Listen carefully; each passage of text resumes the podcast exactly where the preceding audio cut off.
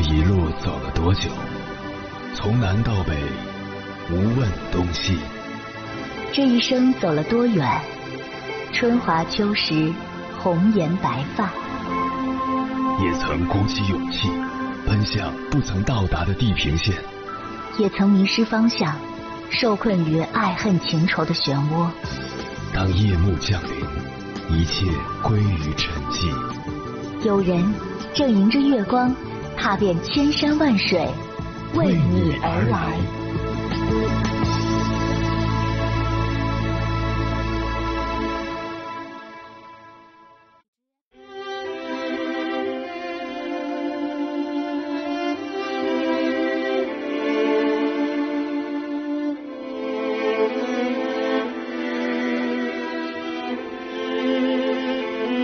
俗话说：“人无远虑，必有近忧。”生于世间，我们每个人都想要过得顺遂平安，但人生不如意事十之八九。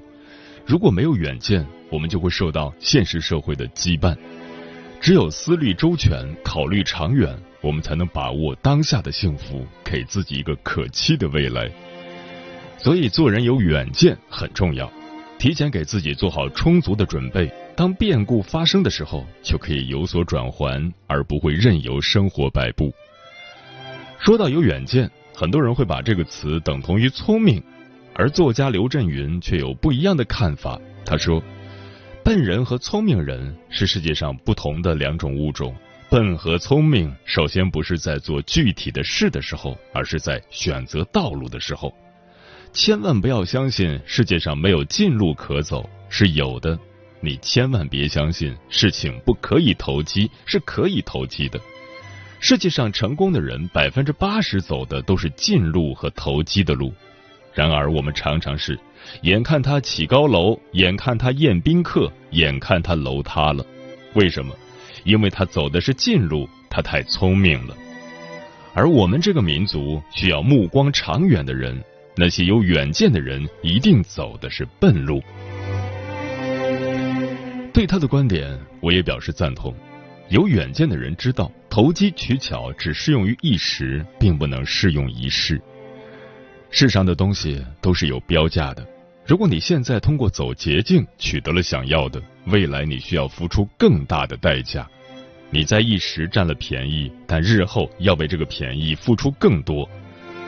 走笨路就是有远见。把目光放长远，不再为了眼前的小利弄虚作假，不再为了当前的处境谎话连篇，沉下心来对自己的人生好好规划。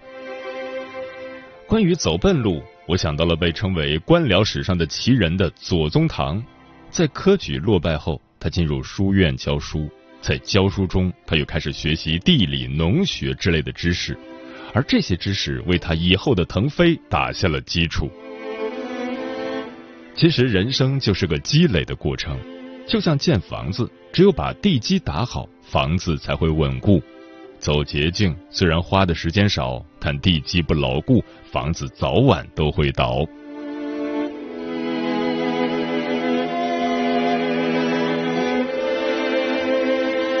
凌晨时分，思念跨越千山万水，你的爱和梦想都可以在这里安放。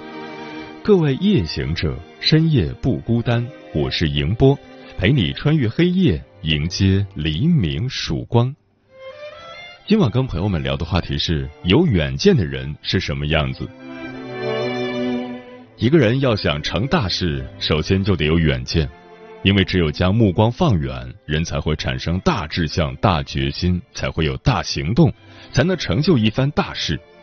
有远见的人。眼光虽然是长远的，格局虽然是广大的，但并不等于他们会无视现状。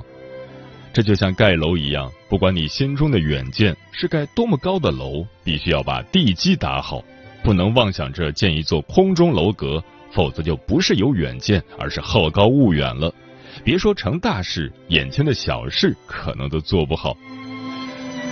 关于这个话题，如果你想和我交流，可以通过微信平台“中国交通广播”和我分享你的心声。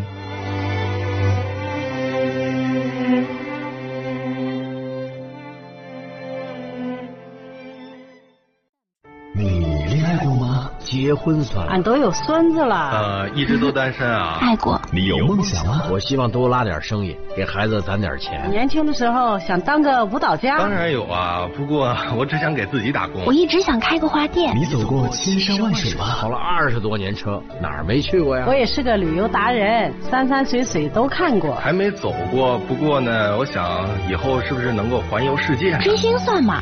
从一个城市跑到另一个城市。那你呢？我爱过，有梦想，此刻依然在路上，跨越千山万水，奔赴与你在深夜的心灵之约。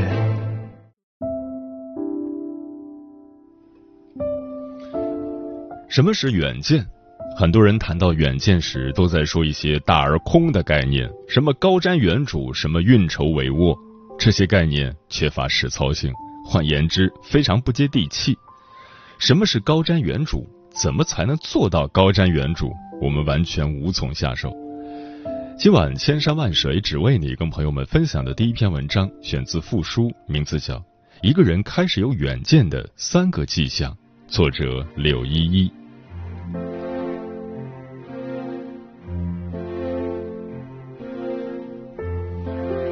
关于远见的定义，罗振宇说过一句话：“真正做事之人的远见是及时掌握目前以及未来的趋势，可以从不同视角看待事物，为迭代保持充足的可能性。”所以，学会向年轻人学习，不断接纳新鲜事物和资讯，对知识结构和技能的钝化保持必要的警惕，你就可以保证自己不被时代落下。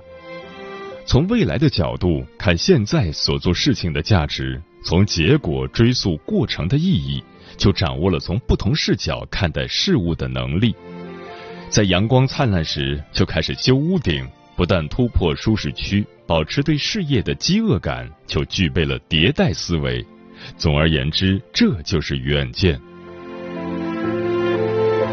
先来说第一点。向优秀的年轻人学习是和时代同步的捷径。姜是老的辣，我走过的路比你吃过的盐都多。对年长者的推崇，或者说年长者对自己能力的痴迷，随处可见。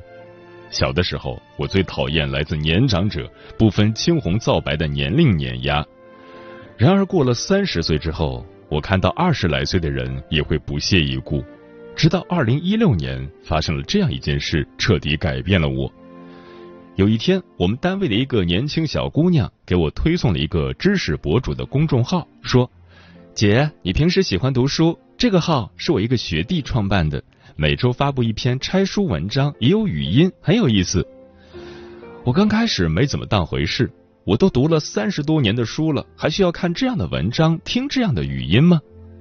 万一别人的解读错了，那不是影响自己真正读懂一本书吗？过了一阵子，小姑娘又发给我一个链接，说知识博主开课了，教人怎么解读一本书，成为说书人。而学弟送了他两个名额，我干脆和他一起去吧。我想他既然都这么有诚意了，那就去体验一下吧。没想到我听着听着课，竟然欲罢不能。后来把博主的方法一试，真的很有效果。由此，我开启了一条特别的写作之路，给各个听书栏目写听书稿。不到半年，我就签约了好几个平台，每月看书写稿，收入竟然超过了主业。把爱好变成赚钱的手段，这是年轻人教给我的技能。年轻人有很强的嗅觉。他们所做的事情很多就代表了时代的趋势。刘润老师在专栏文章里曾提到，向年轻人学习是后育文化，这个词是美国人类学家玛格丽特·米德提出的。米德认为，我们所有人都要向优秀的年轻人学习，不是因为他们更理解未来，而是因为他们构成了未来。变化越来越快。这意味着过去经验积累的价值越来越低，甚至可以说，真正有价值的经验来自于年轻一代。所以，《经理人月刊》才会把反向导师制作为通向未来的八条管理法则之一。也就是说，资深管理者要向年轻一代学习新理念和新技术，你不仅是他们的导师，同时也是他们的学生。在这点上，好的管理者都能保持清醒的头脑。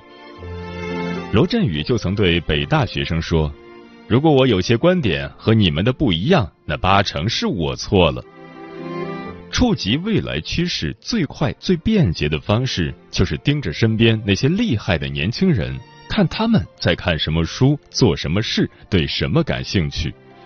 学会向比自己年轻的人学习，你就拥有了远见，可以和时代同步，甚至成为领先者。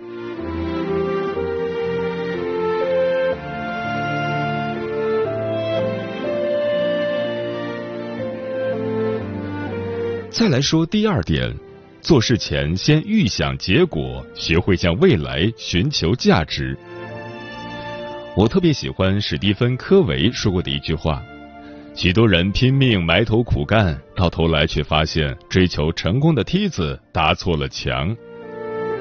我们很多人在做事之前不管目标，不看终点，只是单纯的埋头苦干。至于所做的事情到底有多大价值，很多人根本不去思考，所以梯子搭错位置都不知道。之前看《穷爸爸富爸爸》书里有个故事，给了我很深的震撼。有个村庄里没有水。村长委托两个年轻人给这个村庄供水，村民们向他们支付费用。第一个年轻人叫艾德，是典型的行动派，马上买了两只大桶，每日奔波于十里以外的湖泊和村庄之间，每天都能赚到钱。另一个年轻人叫比尔，自从签订合同后，他就失踪了。半年后，比尔带着一个施工队和一笔投资回到了村庄。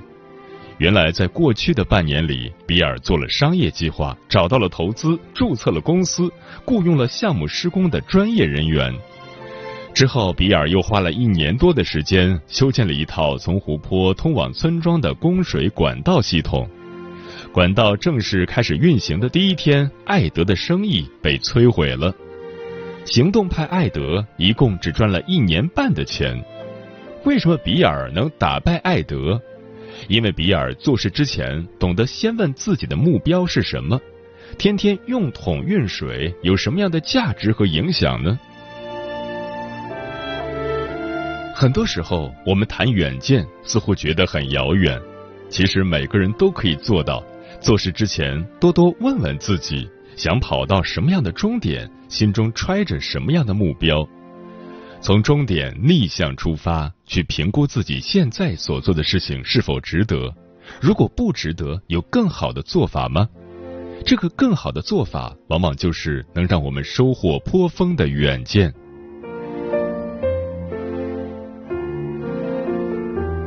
曾经在一本书上看到一个三十法则，也就是做一件事之前，问问自己十小时后、十个月后、十年后会怎么看待这件事。如果十小时后你就觉得这件事没有意义了，那肯定不要做。越是经得起时间考验，能在时间里产生复利价值的事，越有做的价值。这就是罗振宇在脱口秀节目《知识就是力量》里所讲的道理。这个世界所有真正懂得财富密码的人，都是找未来要价值的。学会从未来的结果出发，衡量自己到底应该怎么做。当你学会找未来要价值后，你就能比别人更有洞察力，更有远见。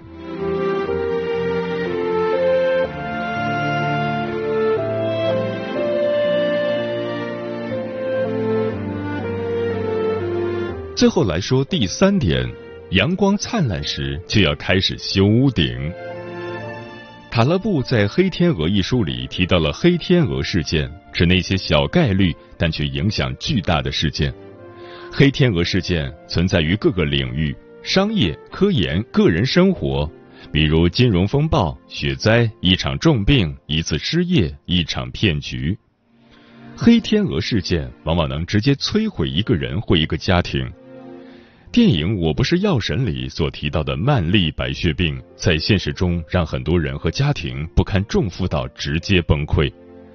之前刷爆朋友圈的流感下的北京中年，文章里的主角在北京有房有车，却因为一场流感每天耗费六万块，最终卖房卖车。除了疾病，还有失业。之前，中兴通讯一名程序员因为失业选择了跳楼。为什么我要说黑天鹅事件呢？我想说的是，衡量一个人有没有远见，最终极的一个指标，应该是看这个人有没有对抗风险的能力，是否懂得对看不见、摸不着、一辈子可能只发生一两次的风险，做出合理的应对措施。因为即使我们做对了百分之九十九点九。但只要有这百分之零点一的小概率黑天鹅事件发生，就能把做对事情积累的收益全部损耗完，甚至是放大几十倍、几百倍的损失。程甲在《好好学习》一书里提到，每个人为了应对小概率事件，都应该有一个备份系统。职业上的备份系统可以是领英创始人霍夫曼的 A B Z 计划。A 计划指的是长线投入的工作，B 计划只给自己开拓的新职业机会，Z 计划是为了应对最糟糕的情况，比如应对失业，你要提前留出风险资金，确保自己失业后可以好好生活半年左右的时间；比如应对疾病，你可以每个月存一定的钱到疾病账户里。为自己买份靠谱的保险，多认识几个医生。当然，最好的方法还是不断积攒技能，做好投资理财，学会规避风险。有了这些，你就为自己赢得了安全空间，应对黑天鹅事件。一位企业家曾说过一段有远见的话：“我不断提醒自己，要在阳光灿烂的日子修屋顶。”不要等到下大雨去修屋顶，真到大风大雨的时候，先躲一躲再说，很重要。远见并不玄，当我们学会向年轻人学习，学会从未来视角衡量事情的价值，懂得用备份系统应对生活中的小概率事件后，我们就拥有了远见。远见有多重要？作家冯良努说。世界会向那些有目标和远见的人让路，因此，你今天的日积月累一定会变成别人的望尘莫及。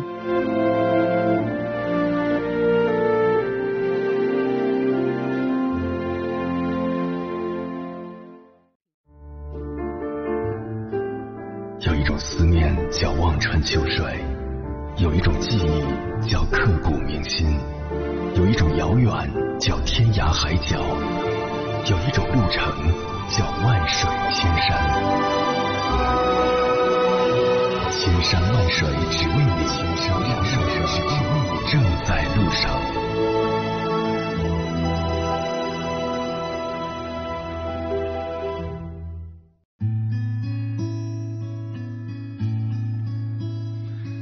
感谢此刻依然守候在电波那头的你。你现在听到的声音来自中国交通广播《心灵夜话》栏目《千山万水只为你》，我是迎波。今晚跟朋友们聊的话题是有远见的人是什么样子。微信平台中国交通广播，期待各位的互动。龙哥说，真正有远见的人会努力工作，不断成长，为自己积攒一个物质充沛的生活。即使没能大富大贵，但足以负担自己的生活。可以给自己一个温暖的安乐窝，进可攻，退可守，让自己活得踏实而自由。木姑娘说：“真正有远见的人，不会将自己的幸福完全寄托在别人身上，他们会把希望放在自己身上。因此，他们不会静默等待，而会努力奔跑在风雨中，保持终身学习的理念，迎接命运的挑战。”通过不断的学习和实践，他们会收获真知，让自己内心有丘壑，精神更独立，不会爱的卑微，活得委曲求全，才能真正的享受生命的馈赠，幸福一生。许静雅说：“有远见的人做事能够做到有条不紊，自己的下一步到底要做什么，会想得非常清楚，有很强的预见性和处理问题的能力。”启墨木良说：“有远见的人，大多数都有愚公移山的精神和精卫填海的坚持。也许在别人看来都是笨拙而又荒唐的，只有他们自己知道，努力坚持一定有结果，结果也是别人不敢想的。漂浮的云说：“心胸宽广，知识渊博，有过人的胆识，有荣辱不惊的气魄，有潇洒英俊的外表。正所谓腹有诗书气自华，能给人一种沉稳大气的感觉。遇事不慌，能以不变应万变的心态来应对当下的处境。”能放眼长远，高瞻远瞩，什么事都能够做出长远的打算，这就是我眼中有远见的人。方世杰说：“有远见的人比较会规划人生吧。”丽影橙黄说：“有远见的人不会因为工作上的窝心而一蹶不振，有远见的人不会因为生活的不顺而抱怨，有远见的人面对得失懂得。”得之坦然，失之泰然，不会让得失左右心情。所以，真正有远见的人，对生活始终都是有信心的。小刚说：“有远见的人懂得如何应对即将发生的事情，有远见的人时间规划的也很不错，能够做出很合理的安排，每一分每一秒都是在为自己而活着。”喵义子说：“有远见的人懂得能量守恒，懂得如何决策比较，懂得权衡之下如何放手，总是在不经意间为未来的某天埋下伏笔。”齐天大圣说：“我觉得有远见的人会做出一些别人想不到的事情。”上善若水说：“一个人最大的远见，其实并不是勤奋与否，因为勤奋可能只是低水平的重复，到头来不仅浪费了时间，还让自己一事无成。而真正有远见的人，多半有一项技能，那就是懂得沉下心来，好好经营自己。”君然是我说，远见是一种战略思维、历史思维、底线思维，是不畏浮云遮望远，只缘身在最高层的拙见，是读史可以明智、知古可以鉴今的从容。嗯，人生其实就是一场博弈，每个人都想要赢。生活中有些人不愿意将自己的全部精力投入到某一个方向，而总是想着去寻找另一条道路。这种行为其实是不可取的。有远见的人会不断的往前走，不管遇到任何事情，都以目标为导向，并把注意力放在正确的道路上。我们要学会把自己有限的精力和时间集中到一个方向上，这样才能更好的去把握机会。人生的道路虽然漫长又艰辛，但只要认准了正确的方向，坚持走下去，总会成功。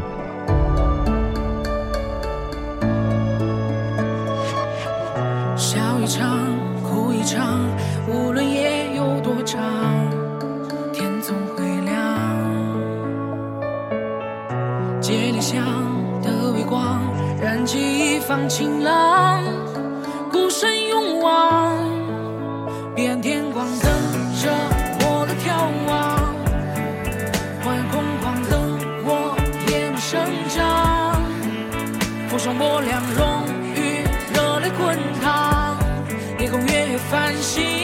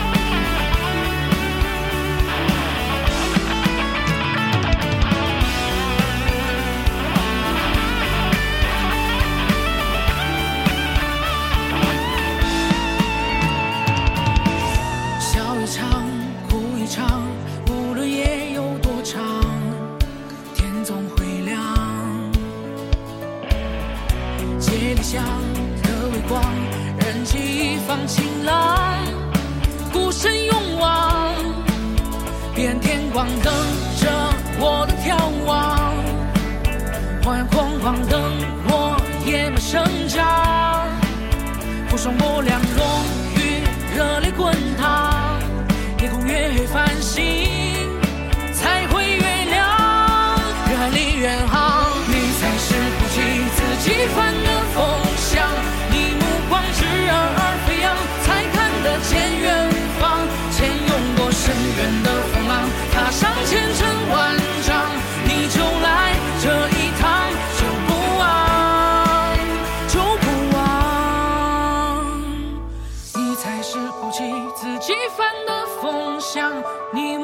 炽热而飞扬，才看得见远方。潜涌过深渊的风浪，踏上前程万丈，你就来这一趟，就不枉。远离远航，你才是不计自己犯的风向。